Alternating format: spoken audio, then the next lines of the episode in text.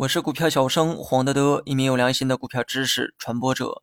今天呢，咱们来讲一下不同基金的投资方向。基金呢，就是把多数人的钱给聚集起来，然后呢，由专业的人啊投向不同的市场，并且呢赚取收益。根据这个投向的不同呢，基金又分为股票基金、债券基金、混合基金、货币基金等等等等。那么今天呢，咱们就来仔细聊一下这些基金呢到底是如何投资的。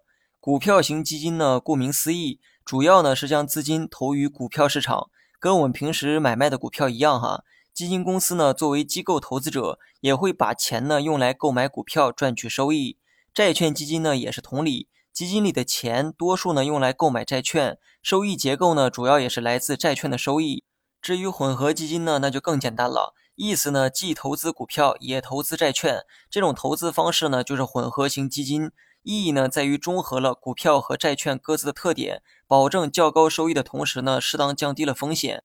那么最后呢，再来讲一下货币基金。其实呢，这个才是我今天想讲的一个重点。因为上文的几种类型呢，很多人啊都知道，即便说你不了解，光看名称呢，也能猜个大概。但是这个货币基金呢，估计很多人啊都是一头雾水。什么是货币基金？货币基金的钱主要投向哪里？收益又如何产生呢？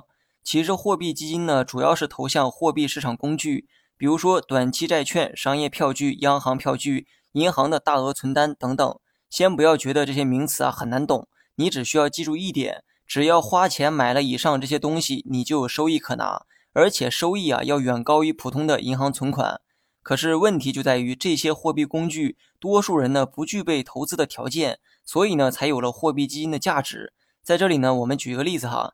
你往银行里存一块钱和存一个亿，享有的这个利息呢，肯定是不一样的。假如说你存一块钱，银行呢给你的利息啊是百分之一，而你存一个亿，银行呢愿意给你百分之七的利息，存的期限呢一样，但利息呢却差了整整七倍。问题是一块钱呢谁都有，但这一个亿多数人呢都没有。那有没有办法可以让每个人用一块钱也能享有一个亿存款带来的高收益呢？答案呢就是买货币基金。基金公司呢自行掏腰包啊，先掏出一个亿存到银行里，然后呢把这一个亿拆分成一亿份，以每一份一块钱的价格再出售给大众。